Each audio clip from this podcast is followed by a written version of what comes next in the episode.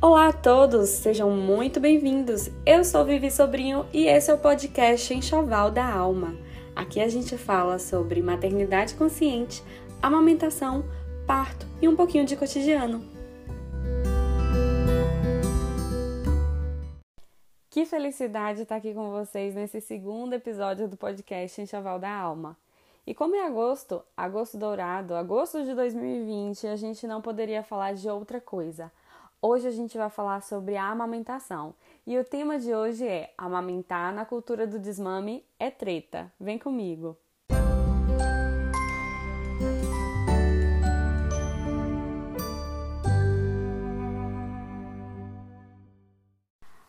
Bom quem me acompanha nas redes sociais, e aqui eu falo especificamente do Instagram, arroba Sobrinho, e do meu canal no Telegram, que é o Enxoval da Alma, sabe que agosto é celebrado agosto dourado porque é um mês de incentivo ao aleitamento materno.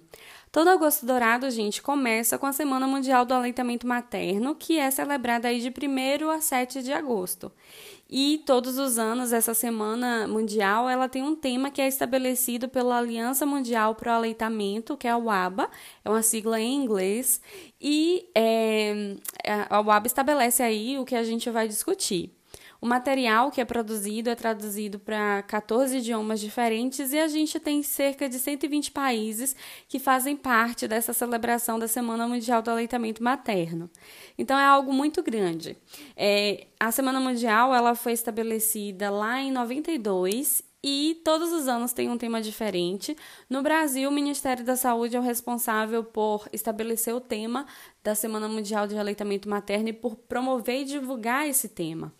É, vale lembrar que, assim, esse ano o tema foi apoiar a amamentação por um planeta mais saudável. E a gente já lembra com muito pesar de que o Brasil não acompanhou o tema esse ano. Sim, gente, o Brasil não acompanhou os 120 países, os outros 119 países que participam dessa iniciativa de promoção do aleitamento materno. Só que assim, antes, né, antes do advento da internet, é, se resumir aí a celebração do Agosto Dourado e da Semana Mundial de Aleitamento Materno às secretarias de saúde, às redes de banco de leite, hospitais amigos da criança, sociedades de classe, ONGs, né, as organizações não governamentais. Mas graças à internet, agora as mães também fazem parte desse movimento pró-aleitamento, desse movimento no qual o, o, o leite materno, o aleitamento, a amamentação, ela é promovida. E embora em 2020 o Ministério da Saúde não tenha se posicionado pelo tema, nós, mães, nos posicionamos e entendemos a necessidade de se falar de amamentação como um, um dos soldados improváveis, né? Assim que a UABA trouxe nessa definição, é, a UABA considera a amamentação um dos soldados improváveis pela luta por um planeta mais saudável, pela luta pela preservação do ecossistema. E a gente precisa pensar sobre isso. Eu devo assim confessar para vocês que eu fui muito ignorante sobre o assunto. É claro que a gente sabe assim que amamentar ajuda o planeta, que a gente gasta menos, que a gente não compra coisas de plástico, que o leite materno é um recurso é, é um recurso biológico, é renovável, é produzido sob demanda, sob demanda, mas a gente não tem ideia do impacto ambiental do não amamentar porque a gente não sabe, por exemplo, que para cada quilo de leite em pó produzido, 4 mil litros de água são gastos. Para cada refeição de fórmula que se prepara, 5 litros de água vão embora. Isso é muita coisa, gente. Se a gente pensa que no mundo inteiro 231 milhões de mamadeiras são jogadas fora, são descartadas, a gente imagina o tanto de lixo que a gente tem acumulado, né? Se a gente lembra que são 44 latas de fórmula infantil que são jogadas no, no lixo e são utilizadas em seis meses, a gente vê que isso é muita coisa. São bilhões de latas de fórmula no lixo todos os anos. Muitos bilhões de fórmulas, de, de latas de fórmula. E aí é que a gente começa a pensar. Quando a gente considera os números, a gente começa a entender que sim, nós precisamos falar sobre amamentação, precisamos falar sobre aleitamento materno como estratégia também de ajudar e de salvar o planeta.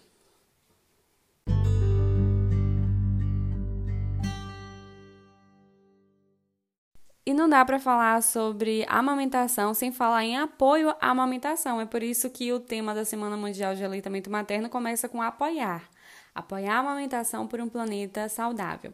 Por isso eu trouxe aqui pra gente algumas, alguns depoimentos de mães que amamentaram ou que amamentam ainda, e a gente vai ouvir as experiências delas e discutir um pouquinho e pensar um pouco sobre essa necessidade de apoiar a amamentação.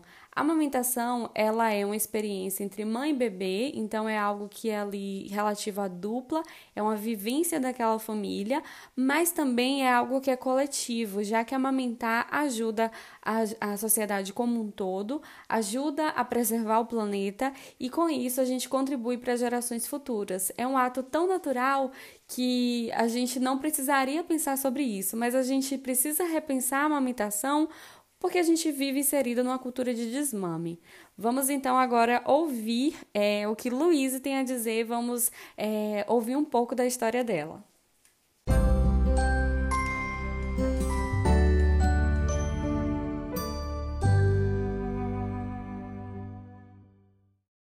Oi, gente, meu nome é Luiz Monteiro, eu sou 18 de novembro no Instagram e venho contar um pouquinho da minha experiência de amamentação. Minha primeira amamentação foi gemelar, não foi exclusiva. Houve uso de bicos artificiais e fórmula. Por pura desinformação, porque eu não tinha, não achava que tinha pouco leite, mas como a pressão social e familiar falava que para eu descansar e para eles me ajudarem era necessário o uso de fórmula, eu cedi. Aos seis meses das gêmeas, quando eu descobri que bicos artificiais podem causar desmame, eu fiz a retirada de todos eles e a partir daí fizemos livre demanda, até dois anos e seis meses.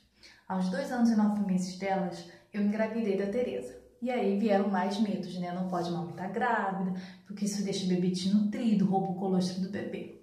Mas aí eu fui assistida por um bom médico durante o pré-natal e que me disse que não haveria problema algum, já que minha gravidez era de baixo risco.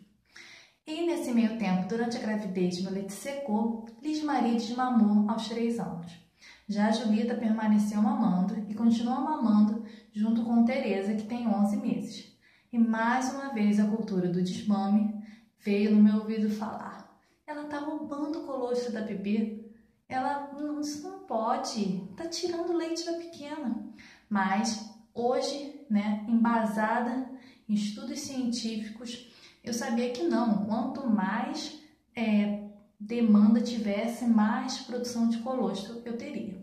E esse é o meu recado para vocês e que eu deixo todo dia nas minhas redes sociais, é que a amamentação é informação, é apoio e é querer também.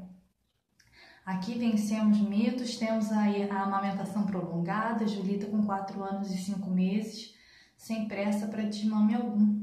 E esse é meu recado aqui na semana de, de aleitamento materno, é a amamentação é questão de saúde, questão de informação e deve ser direito de todas as mulheres e direito para todos os bebês.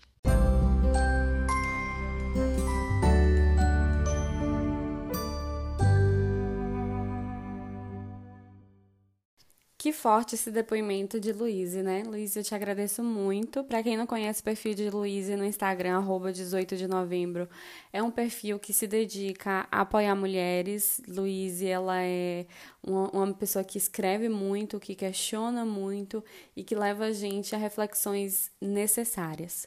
Quando ela diz sobre a cultura do desmame, sobre o uso de bicos artificiais, esse é um tema que eu é, eu abordo muito no meu perfil, nas, nas redes sociais.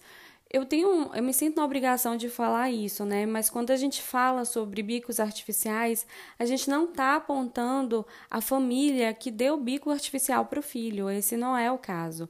O que a gente está apontando é uma cultura que naturaliza o uso desse tipo de, de instrumento, né? De objeto. A gente sabe na verdade, a gente, eu digo quem está inserido nesse mundo pró-amamentação, porque a população em geral não sabe que os bicos artificiais, toda a caixa de bico artificial no Brasil, seja mamadeira, chupeta, protetor de mamilo, que é intermediário de silicone ou bico de silicone, seja lá como vocês chamam, vem com um aviso do Ministério da Saúde advertendo, uma advertência, tipo aquelas advertências de cigarro, sabe?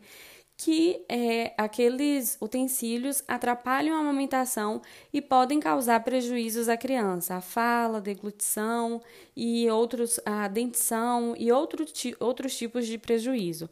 A gente sabe que hoje existem pesquisas que já apontam que os bicos artificiais são responsáveis por uma série de doenças e de consequências que vão além do desmame precoce.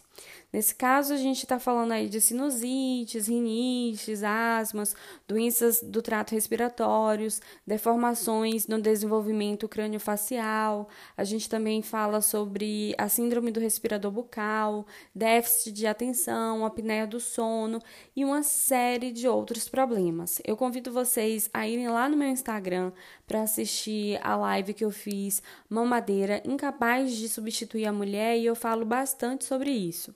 Mas eu ressalto mais uma vez que eu não estou aqui apontando a família que deu o bico artificial.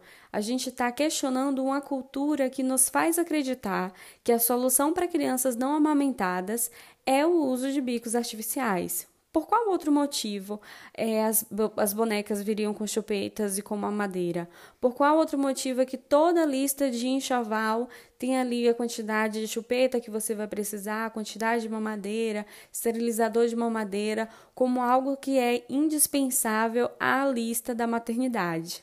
Enfim, é por isso que o tema aqui do nosso podcast de hoje é amamentar na cultura do desmame é treta. E é uma treta das grandes, sabe, gente? Quando Luiz fala assim que ela teve aí proble os problemas dos bicos artificiais é, e as meninas dela quase desmamaram por causa disso, porque é muito real. Quando a gente usa bicos artificiais, toda vez que nossos, nossos filhos eles tomam a fórmula ou eles usam a chupeta, é uma oportunidade a menos do bebê ir ao peito. A demanda de produção de leite ela é, ela é regulada, né? A produção de leite é regulada conforme a demanda. Então, se o bebê vai menos vezes ao peito, o peito ele é estimulado menos vezes e com isso o corpo libera menos hormônio da prolactina. Logo, a produção vai ter uma baixa sim. Fora que, além da gente ter uma baixa na produção, o próprio bebê pode fazer o que a gente chama de confusão de bico. Isso é muito grave, porque um bebê com confusão de bico, ele é incapaz de mamar no peito por conseguir mamar apenas na mamadeira. O movimento que o bebê faz para mamar no peito é um movimento bastante complexo, é um movimento em quatro movimentos. Abre a boca, fecha a boca, projeta a mandíbula para frente, depois puxa essa mandíbula para trás. E o movimento que o bebê faz no, na mamadeira é apenas um movimento de abre e fecha a boca. Então, é, muitas, muitas vezes a família fala assim: ah, o nosso filho só mamou até nove meses e depois largou o peito sozinho.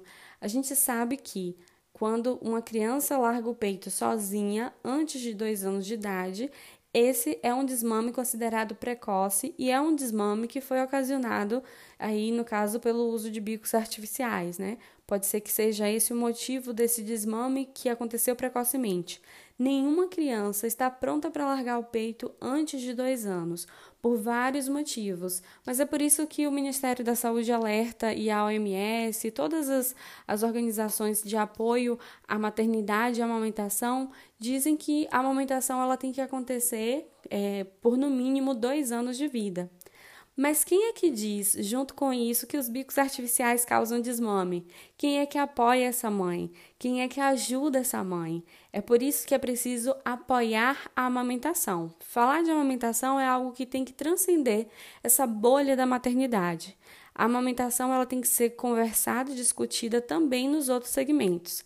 E aí eu trouxe para vocês um outro depoimento, que é o depoimento de Thaís, ela é mãe de Maria, uma querida, e ela tem uma história muito forte com a amamentação, uma história de superação.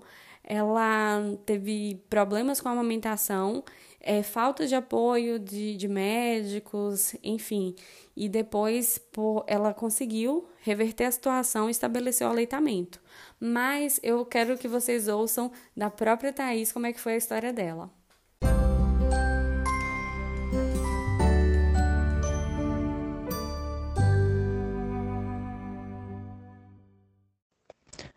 Olá a todos, eu sou a Thaís e a convite da Vivi, essa maravilhosa, eu vim aqui contar um pouquinho da nossa experiência com a amamentação. Eu sou mãe da Maria, hoje ela tem cinco meses e meio e nós tivemos bastante dificuldades com a amamentação. Costumo dizer que é, a nossa história é tudo que, tudo que teve para dar errado, deu errado. E realmente foi assim. É, ela nasceu, a pega dela estava certa, estava tudo certinho, mas ainda assim machucava, machucou muito meu seio, os dois. E a, as nossas consultoras de amamentação, a nossa doula e as, as nossas enfermeiras avaliaram, estava tudo, tudo certinho, mas ainda assim é, tinha alguma coisa que não estava não estava pegando certo a hora que, ela, que eu colocava ela para mamar sozinha, porque doía e feriu. E depois de todos esses essas fissuras, é, eu tive um engurgitamento quando, quando ocorreu a descida do leite, a apojadura, tive um engurgitamento e eu não consegui resolver esse engurgitamento. E evoluiu para uma mastite que a gente fez o tratamento com antibiótico. O antibiótico não fez efeito. Dois dias, três dias depois, a gente voltou no médico, trocou a medicação para uma medicação intravenosa. Também não fez efeito. E uma semana depois que eu iniciei o tratamento, eu tive que fazer uma cirurgia para remover abscessos. É, nessa semana, quando a gente. Quando, antes de eu fazer a cirurgia, eu precisei levar Maria no pediatra, porque ela estava, visivelmente, ela tinha emagrecido.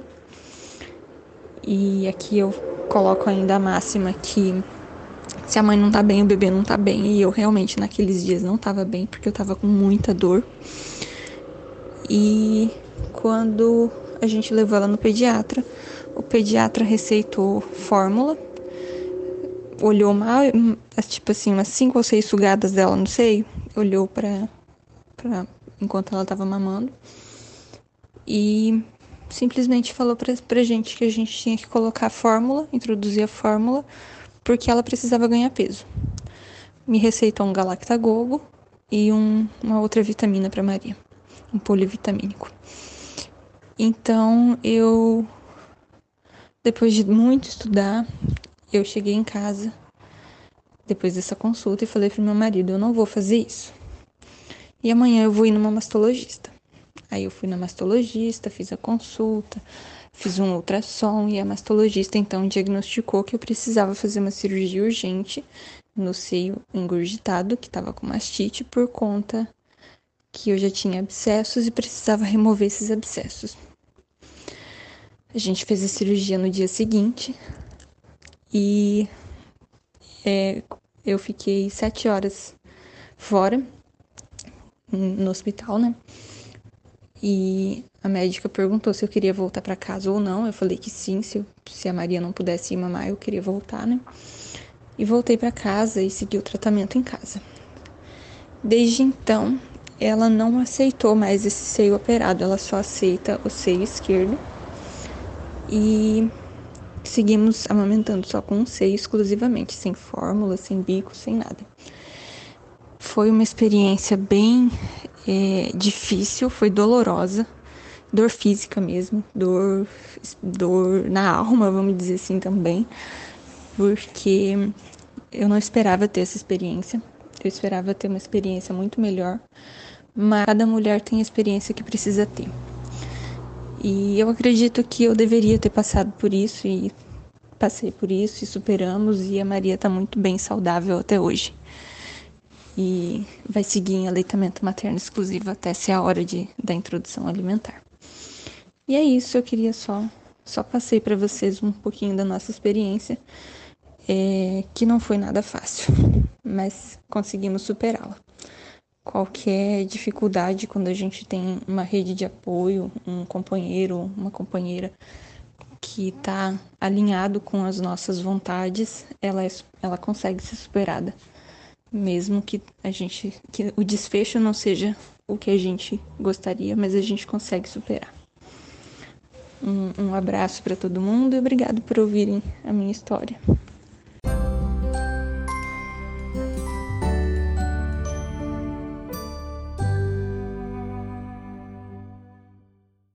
Bom, a história de Thay é uma história realmente forte, mas a gente percebe que ela continua amamentando hoje lindamente a Maria, porque ela buscou informação de qualidade e ela não desistiu, né? Se ela tivesse é, embarcado aí nos conselhos do primeiro pediatra que ela procurou, certamente a filha dela hoje estaria aí com cinco meses e desmamadas. Mas essa história de embarcar na, no, no, pediatra, na história do pediatra, desmamar o filho, é uma história que se repete em muitas famílias. É por isso que eu gosto de dizer, eu ressalto sempre que quando uma família não consegue amamentar um filho, não é porque essa família quis menos ou não é porque a família é, ama menos o filho, sabe? Não tem, não tem nenhuma relação com isso. Quando uma família não consegue amamentar é porque faltou apoio, é porque faltou realmente informação de qualidade, faltou manejo correto do aleitamento materno. E eu queria que agora vocês ouvissem é, um texto que eu escrevi sobre esse assunto. É um texto que está lá no meu Instagram. Vamos aí ouvir esse texto. Vou ler aqui para vocês. Na química da amamentação, há amor é ocitocina correndo nas veias. Há amor no corpo, na escolha, no espírito. Mas amamentar não é um ato de amor. Dizer isso é colocar na conta da mulher o insucesso da amamentação. Há mães que não amamentaram, mas não é porque lhes faltou amor. Faltou-lhes apoio da família, do parceiro, da cultura, da empresa empregadora Faltaram políticas públicas, faltou acolhimento, faltou manejo adequado para a resolução da dor e dos problemas. Ninguém diz que o leite é suficiente e que nos primeiros meses é completamente normal beber mamar a cada meia hora. Dizem que o leite é fraco, é ruim, não é suficiente, mandam dar chupeta. Dizem que é normal sentir dor e que o leite artificial é quase igual ao leite materno. Então, quando a amamentação falha, é um tal de tudo bem, algumas mulheres não amamentam, e sorrateiramente a culpa recai na mulher. Dizer que a amamentação é ato de amor coloca a mãe como a única responsável. Usam o amor de mãe para mascarar uma realidade bem mais complexa e bem mais difícil de vencer. Quando a amamentação falha, falhou o Estado, a assistência de saúde, a rede de apoio, a sociedade, a sociedade inteira falhou. Mas é um tal de não se preocupe, você não é menos mãe, que faz as mães se digladiarem no foco errado, pois conseguir amamentar não se trata de ser mais mãe. Quando a amamentação falha, não é sobre um maternar individual, mas sobre uma cultura coletiva. Quando a amamentação falha, não é a mãe falhando. A amamentação é responsabilidade de todos, comunidade, sociedade, profissionais de saúde e de todas as áreas, a família, a escola, a creche, a instituição religiosa, a empresa, o empregador. Cada figura e instituição tem papel importante na amamentação e responsabilidade no seu sucesso. Para amamentar, precisa de bebê e peito e só, mas para amamentar, precisa de muito, muito mais que só bebê e peito.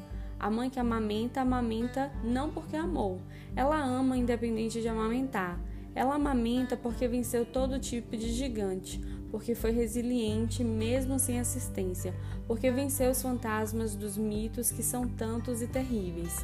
Amamentar tem amor, mas vai além de ser um ato de amor. Bom, fica aí a reflexão, né, sobre essa frase que sempre dizem pra gente, que amamentar é um ato de amor, e às vezes é uma frase que mascara uma realidade de falta de apoio para a mãe. A gente precisa sim que a amamentação seja apoiada, a gente precisa falar sobre a amamentação. Vamos ouvir mais um depoimento. Esse vai ser um podcast, um episódio cheio de depoimentos, porque como falar sobre a amamentação sem ouvir as mulheres, né? E agora a gente vai dar voz para Bia, que é mãe da Laura, que também tem uma história bem interessante com a amamentação.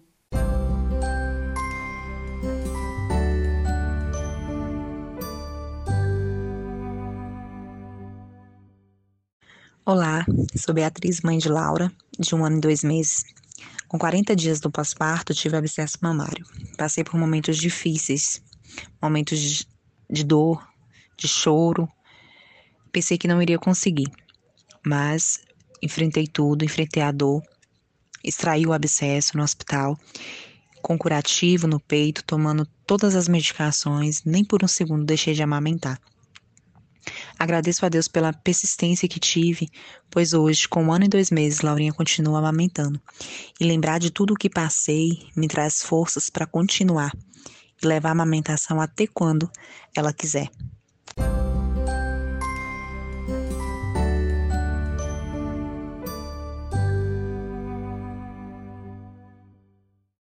Bia, eu te agradeço por participar desse episódio. É, Bia é um exemplo, gente. Ela, ela hoje se tornou também uma grande defensora da amamentação. A gente conversa sempre sobre, é, sobre cultura de desmame, sobre como ajudar mulheres, e ela é uma grande apoiadora e incentivadora, inclusive, do Enxoval da Alma, não só do podcast, mas do projeto como um todo.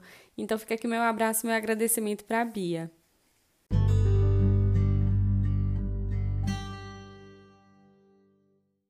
Mas a amamentação nem sempre é difícil. Às vezes existem algumas mulheres sim que vão ter uma experiência de amamentação que é completamente é, bacana e sem intercorrências. A gente tem sim essas mulheres. E eu quero dizer uma coisa para vocês, gente: amamentar não é doloroso. Se você está amamentando e você sente algum tipo de dor, é porque alguma coisa está errada, alguma coisa precisa ser ajustada na amamentação. Como consultora de amamentação, eu sempre digo para as mães: procure ajuda. Não existe isso de deixar o peito calejar. É por causa desses mitos e de tantos outros, né? É, que as mulheres às vezes não aguentam. Quem é que vai aguentar dar peito tantas vezes por dia na demanda do bebê? Que a cada meia hora, às vezes, né? Quando é recém-nascida, a cada meia hora quer mamar, sentindo dor. É realmente impossível. Não aceitem quando dizem para vocês que amamentar dói sim e que depois passa. Não passa se a gente não atuar na causa da dor, tá? A amamentação ela é indolor e ela tem que ser prazerosa para a mãe e para o bebê. Isso é a amamentação bem estabelecida. o apoio à amamentação precisa fazer com que mãe e bebê tenham uma amamentação sem dor. E agora a gente vai ouvir a história da Isabela.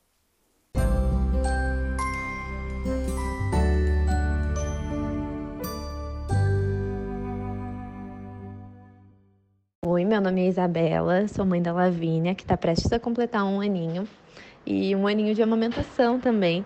A nossa experiência ela foi bem tranquila. Eu, desde a gravidez, pesquisei muito sobre amamentação, sobre pega correta. Não cheguei a ter consultora, mas, claro, seria um serviço que eu recorreria se uh, fosse necessário, mas não precisou. Antes de engravidar, eu não tinha nem ideia de como funcionava a amamentação e de que pudesse ter algum tipo de complicação. Mas quando eu engravidei, as pessoas começaram a me assustar, né? Dizendo que podia acontecer isso, podia acontecer aquilo. Uh, mandaram tomar cerveja preta, tomar leite, comer canjica. Mas alguma coisa me dizia que não era esse o caminho. Então eu pesquisei muito, me informei muito. Eu tinha anotado no meu bloco de notas uh, sobre a pega correta, né? E me preparei muito para isso. Eu tinha o desejo de amamentar e a convicção de que eu ia amamentar. Assim que ela nasceu, é, ela teve um, um probleminha durante a gestação de artéria umbilical única, então ela precisou fazer alguns procedimentos na hora do nascimento. Mas em questão de minutos ela já pôde vir para o meu seio e ela já saiu mamando de primeira. É, ela nasceu também com uh, hipoglicemia, e então por isso ela, as enfermeiras ainda mais me incentivaram a amamentar na primeira hora. E logo que ela mamou, já aumentou o nível da glicose, já deu tudo certo. E no primeiro dia da amamentação não senti nenhuma dor. Claro, senti uma pressão porque é uma coisa diferente, né? Um bebê sugando teu peito, mas não sentia dor. Eu senti um pouco mais de dor no momento da apojadura, que aí o peito em pedra e até o bebê aprender a sugar o peito que está mais cheio, aí realmente uh, é mais, mais complicado. Mas nada que uma compressa, um banho não resolvesse. Também optei por não fazer uso de bicos artificiais, o que eu acho que ajudou muito para ela fazer a pega correta. E a gente está até agora nessa saga de amamentação e a gente só pretende parar quando for da vontade dela mesmo. Para mim, uh, é bem confortável assim a amamentação. Eu não acho que seja limitante. Eu consigo uh, estudar, trabalhar quando necessário eu sempre tiro leite para ela. Ultimamente não tenho saído por causa da pandemia, as coisas estão suspensas, estou trabalhando home office, o que facilita, né? Mas enquanto eu precisava sair, sempre deixei leite para ela. Então eu considero a minha experiência com a amamentação ótima, não tenho pretensão alguma de parar tão cedo. E é isso.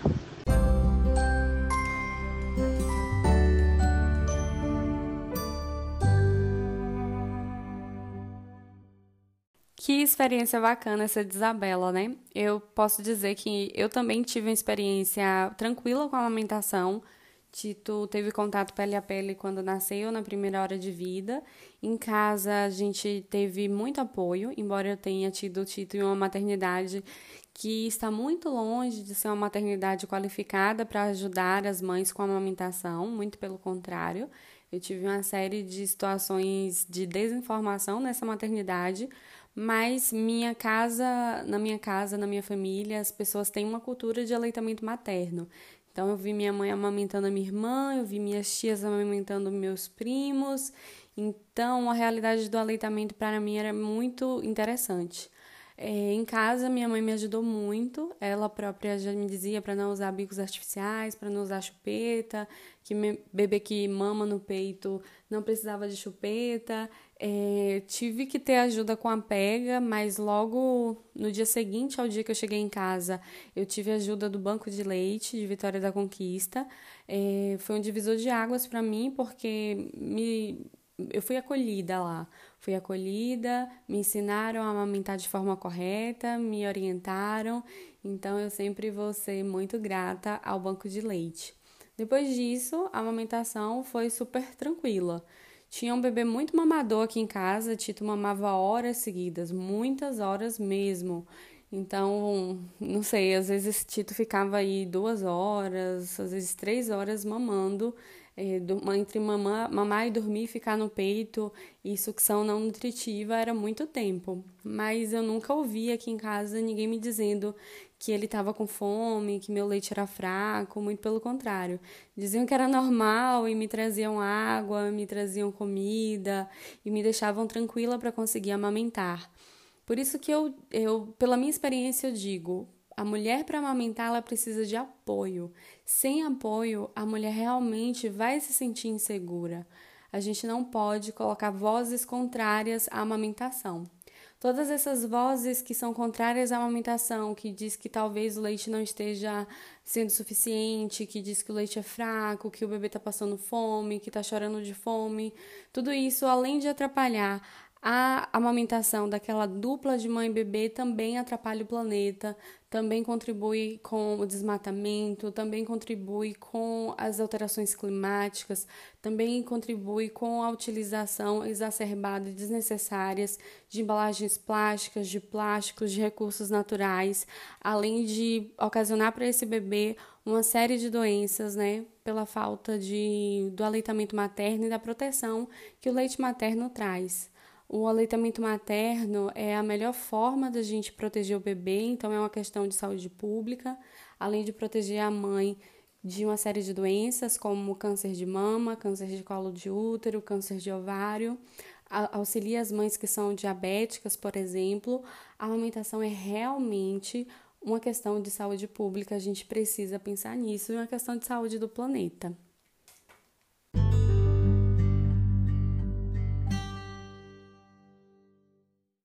E por falar nisso, em planeta, em saúde, repensar, em, em refletir, Agora a gente vai ter a nossa coluna Arrumando as Gavetas com Lari Santos e eu convido vocês a fecharem os olhos e a embarcar com Lari nessa reflexão incrível.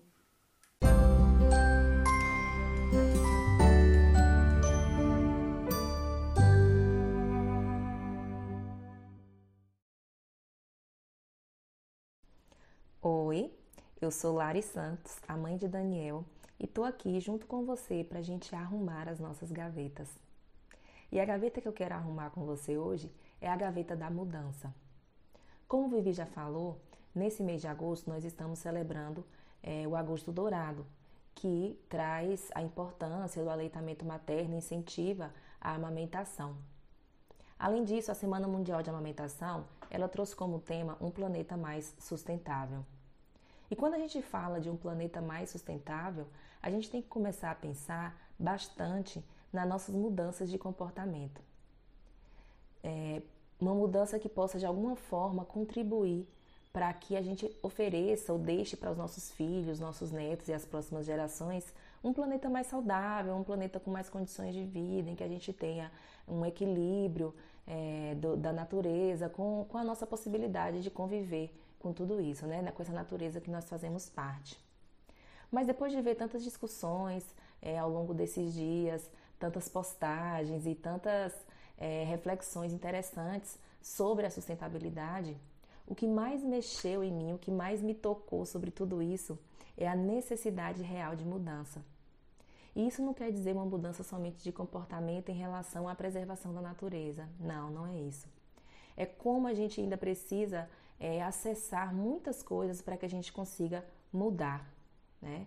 A gente vem de, de um processo, não sei qual a sua idade, mas um processo longo em que a gente é, foi educado numa sociedade que tinha uma certa forma de pensar, tinha certos comportamentos e que ao longo do tempo tudo isso foi se modificando. Então, é, se propor uma mudança agora é necessariamente sair da nossa zona de conforto e ainda por cima em direção a alguma coisa que a gente não sabe exatamente o que é. A gente não sabe exatamente qual é o resultado. Independente de qual seja a área da sua vida que você queira mudar, seja uma mudança é, de comportamento, de pensamento, uma mudança nas suas relações, uma mudança de trabalho, você não sabe exatamente qual é o resultado que você vai ter a partir do momento que você se propõe a isso. É, você pode até ter visto outras pessoas tomarem um caminho parecido com aquele que você quer, ou chegarem no objetivo que você quer chegar também, mas a partir do momento que essa história começa a acontecer com você, o resultado vai ser diferente. Aquela pessoa para quem você está olhando, ela convive com outras pessoas, ela tem processos internos diferentes do seu. E mesmo que pareça é, externamente que você chegou no mesmo resultado que ela, com certeza, independente do caminho que vocês tomaram, vocês se tornaram pessoas diferentes. Isso faz a gente pensar que quando a gente se propõe a uma mudança, o que precisa mudar de verdade é o seu mundo interno. Uma mudança, ela só é efetiva, ela só é definitiva quando ela parte de dentro. Né? Ela não, ninguém pode dizer pra gente aonde que a gente precisa mudar. Aliás, até pode, né? As pessoas até costumam fazer isso, de nos dizer, nos apontar onde estão os nossos defeitos onde a gente pode melhorar. Mas isso só vai acontecer se essa decisão partir de dentro.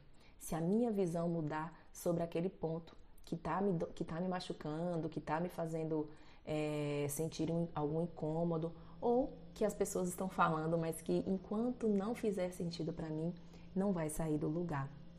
Só que a gente acaba se cobrando muito, sabe? Às vezes a gente percebe ou se dá conta que precisa melhorar em algum aspecto e a gente fica ansioso, a gente quer chegar lá muito rápido e esquece de apreciar os avanços que a gente vai tendo ao longo da vida. A partir do momento que você decide fazer uma mudança, a mudança já aconteceu. Essa decisão já te transformou numa pessoa diferente da que você era antes de tomar. Então, a gente tem que aprender aquela máxima que a gente ouve tanto e muitas vezes não coloca em prática, que é desapegar do resultado e de fato apreciar o processo. Quais são os passos que você já deu? Se, se seu objetivo realmente é contribuir para um planeta mais saudável, mas você ainda não consegue trocar as fraldas descartáveis pelas fraldas de pano, ok. Seria muito bom se você conseguisse fazer isso. Mas é, talvez você tenha reduzido o seu consumo de alimentos industrializados, talvez você tenha é, passado a utilizar produtos de limpeza menos agressivos, biodegradáveis. Talvez você até esteja é, procurando produzir menos lixo na sua casa. Você já fez alguma coisa. E é importante a gente tentar também mudar a partir de pequenas decisões. A mudança ela não, não vai acontecer de uma vez. A gente pode e deve se propor pequenas mudanças no dia a dia. E quando você menos perceber, você vai ter avançado bastante. O mais importante disso tudo é você se abrir para aprender. Quando você quer mudar alguma coisa na sua vida, é muito legal que você comece a procurar referências, sabe? Você não precisa ser um ativista de uma determinada causa, mas você pode apoiar aquelas pessoas que são. Você pode consumir os conteúdos que elas produzem e isso com certeza vai fazer você aprender bastante. Vai fazer você, você começar a naturalizar aquele assunto, vai fazer você armazenar informações que depois você vai processar na sua, é, nos seus conteúdos internos e aquilo vai se tornar uma verdade para você. Vai fazer você descobrir novas ferramentas, sabe? Essas pessoas que estão é, mais, mais à frente na mudança que a gente também quer para a gente, elas podem nos mostrar alguns caminhos, algumas coisas que deram certo para elas, mas que não, e que não, ou que não deram certo para elas e que nos serve de exemplo. A gente pode seguir por ali ou pode usar de inspiração, simplesmente para que a gente comece a procurar os nossos próprios caminhos. Né? Então a gente tem que se abrir para uma nova realidade. A vida está aí, mudando o tempo inteiro. E a gente está pronto, a gente está preparado para descobrir, para aceitar essa nova realidade? Eu acho que a gente não tem uma, uma outra alternativa a não ser se adaptar. Se adaptar às mudanças externas, se adaptar às nossas mudanças internas. Quanto mais a gente resiste, mais difícil é. E eu acho que não é vergonha nenhuma, sabe? A gente se propor a mudar em alguma coisa. Até porque, na maioria das vezes, essa mudança é entre você e você mesmo. Ninguém tem nada a ver com isso. E já que esse é um podcast sobre maternidade, eu acho que é importante também a gente levar como um princípio norteador nas nossas mudanças o exemplo que a gente está dando para os nossos filhos. Que legal a gente poder educar uma geração que está pronta para aceitar as mudanças, não é mesmo? Que bonito a gente mostrar para os nossos filhos que a gente não precisa se apegar a, aos nossos comportamentos ou às nossas formas de pensar se aquilo não é algo legal. É bacana a gente mostrar para eles que sempre é tempo de se melhorar, sempre é tempo de mudar e que uma coisa que não faz mais sentido para você, ela pode ser abandonada. A gente não precisa ficar fixado ali em uma coisa só porque em algum momento a gente jurou por Deus que ia ser assim para sempre e que era aquilo que a gente acreditava e levantava a bandeira. Se a gente levar essa, essa, esse pensamento para o tema da Semana Mundial de, de Amamentação, sobre um planeta mais sustentável, a gente pode começar a pensar que, embora eu ainda não consiga mudar completamente meus hábitos de consumo, eu posso começar a mostrar para o meu filho que existe uma forma mais é, consciente, uma forma menos agressiva de conviver com a natureza. Que a gente pode é, transformar os nossos, os nossos hábitos para que a gente contribua para um planeta realmente mais saudável. Isso não é só uma questão pessoal, isso é uma questão que envolve a comunidade. E eu acho que cada vez mais a gente tem que pensar dessa forma, de que, de que maneira nós podemos contribuir para a nossa comunidade. E eu também acredito que uma mudança de comportamento nesse sentido, ela é importante não apenas para que a gente deixe um planeta mais limpo para os nossos filhos, mas para que a gente forme pessoas mais conscientes dessa necessidade. Que nossos filhos sejam também agentes da transformação. Que eles não precisem, como nós, aprender a consumir, aprender a preservar, trazer a consciência, né, nos tornar conscientes dessa necessidade mas que para eles isso seja algo natural, que comportamentos que para nós, para nossa geração, a gente não, não via tanto problema, que para eles seja um escândalo, né? que eles não aceitem certas coisas porque já entenderam a necessidade de que isso seja diferente. É uma mudança de toda uma sociedade, não vai acontecer tão rápido. Talvez nós não realmente não consigamos oferecer um planeta tão maravilhoso quanto a gente espera ou quanto a gente sonha para os nossos filhos. Mas eu acho que é um legado muito bonito se a gente conseguir deixar para eles essa formação, essa forma de pensar. E só mudando os nossos comportamentos é que a gente vai conseguir é, oferecer para eles essa, essa possibilidade de, de também se transformar. Na verdade, eles não vão nem se transformar, né? Eles vão se formar. A transformação, ela é nossa. Então é isso. O meu convite hoje é para que você olhe para si, é, encontre as mudanças que você pretende ou que você gostaria de fazer, aceite essas mudanças e apenas permita que o processo aconteça, apreciando, buscando se informar, buscando aprender com você mesmo, aprender com quem é, pode te ensinar alguma coisa, com quem pode contribuir com esse seu processo, mas sem focar muito no resultado, sem pressa, sem ansiedade, deixando a vida fluir, porque quando a gente quer algo, inevitavelmente a gente chega lá. Espero que as minhas reflexões tenham feito algum sentido para você e logo logo a gente se encontra de novo por aqui. Um grande beijo e tchau, tchau!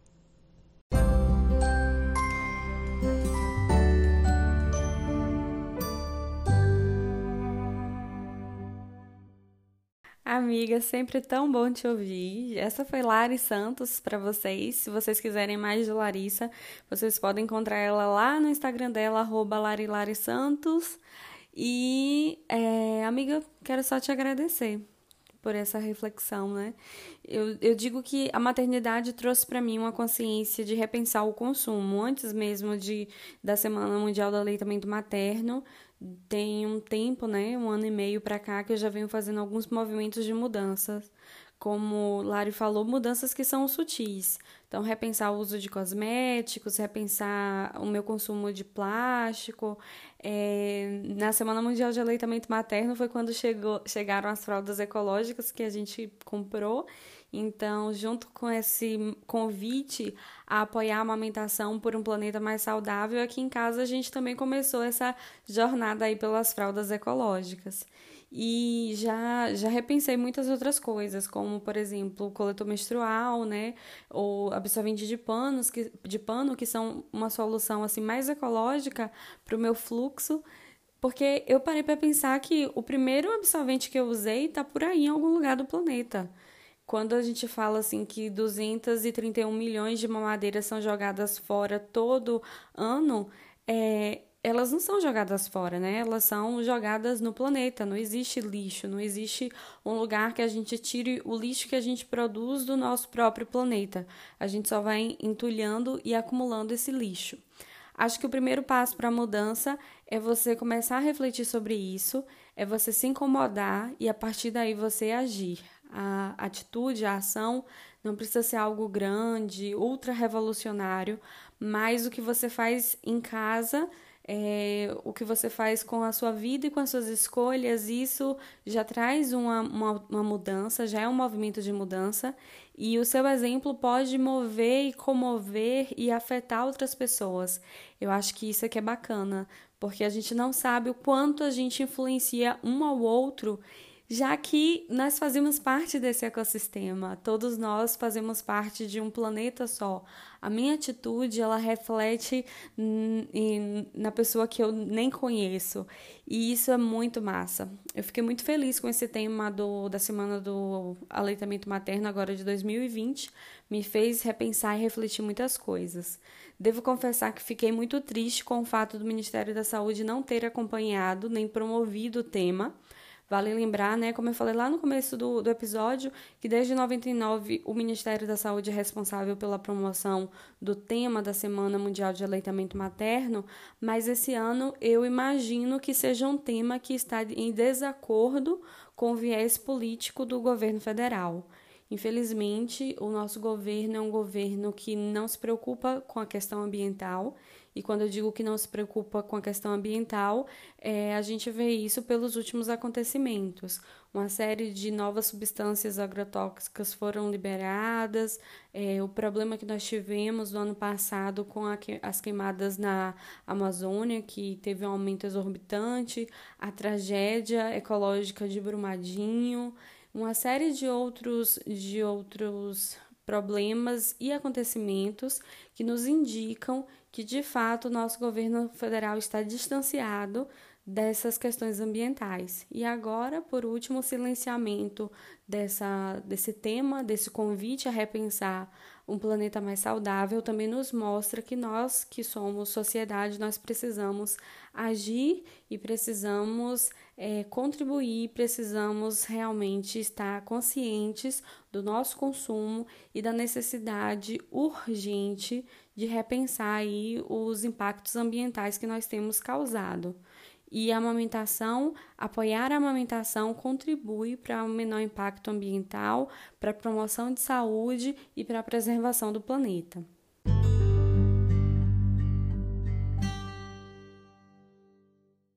E agora vamos para a nossa lista de enxoval, que é a parte desse podcast na qual a gente faz algumas indicações aí para vocês de coisas interessantes e que tem a ver ou não, mas hoje tem a ver com a temática que a gente está aqui discutindo. A primeira indicação que eu tenho para fazer para vocês é do documentário O Filme de Peito Aberto. É um documentário que debate essa, essas questões que eu falei, traz muitos profissionais que são aí renomados no Brasil e também no exterior é, com depoimentos e informações de bastante qualidade em relação ao aleitamento materno, à cultura do desmame, ao apoio que é necessário para a amamentação. Então, anotei essa dica, o documentário de peito aberto. E a segunda indicação é o filme Tigers, que está agora disponibilizado gratuitamente. Na verdade, é um filme sem fins lucrativos e no mês de agosto de 2020 vai estar disponível pelo link é, que foi disponibilizado pelo IBFAM Brasil. Tá, inclusive, na minha bio, lá no arroba Sobrinho no Instagram, você pode clicar e ir no link e assista Tigers. É, o filme Tigers é um filme espetacular que vem denunciar a indústria da fórmula e como a indústria da fórmula contribui para o adoecimento e a morte de várias crianças nos anos 90.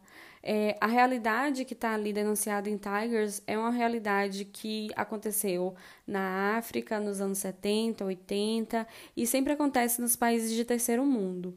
E vale lembrar que o problema da fórmula não está só para os, para os países de terceiro mundo, mas o uso indiscriminado desses substitutos do leite materno, ele, real, ele realmente traz uma série de consequências para as crianças, para o planeta, para as mães, para as famílias, e é o que eu costumo falar. Quando o aleitamento materno não dá certo, alguém lucra, mas todo mundo sai perdendo. Inclusive aqueles que saem lucrando também saem perdendo com a destruição do planeta. A gente precisa sim repensar e discutir a questão do uso indiscriminado da fórmula. O filme é um filme muito lindo é, e está disponível aí para vocês. Espero que vocês assistam. E a terceira indicação que eu vou fazer é realmente um, um jabá e um biscoito do meu próprio perfil, o arroba Sobrinho. Eu tô com uma programação, gente, muito bacana, com lives incríveis. Todas, todas elas estão ficando salvas no meu perfil. Eu não tenho intuito nenhum comercial com essas lives, então não, não vai ficar assim, ah, disponível só até tal dia. É, não, são lives que eu espero que o máximo de número de pessoas assista. E aí eu convido vocês a ajudarem a divulgar o podcast como um perfil, porque quanto mais gente aprender e discutir sobre a amamentação, melhor.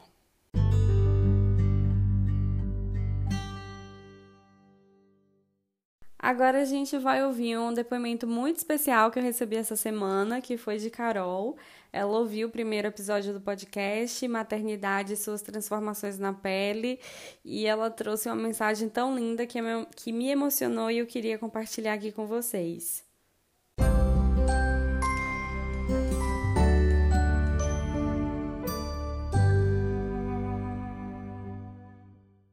Vive, eu acabei de ouvir o podcast. Estou muito emocionada. Gente, foi perfeito.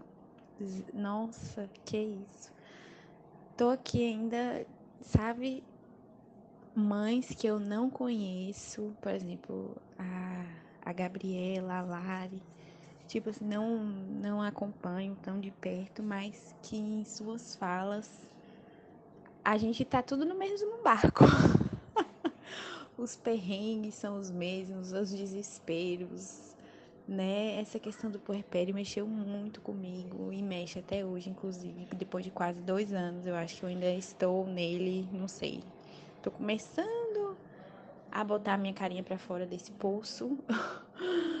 Mas é isso. Muito obrigada por você estar proporcionando isso às mulheres, às mães. É fundamental, sabe? E é isso. Meu agradecimento assim pela mulher que você é, por esse trabalho que você faz. Tô, eu tô, não sei nem o que falar. tô mexeu muito aqui, muito mesmo. Muito obrigada, viu?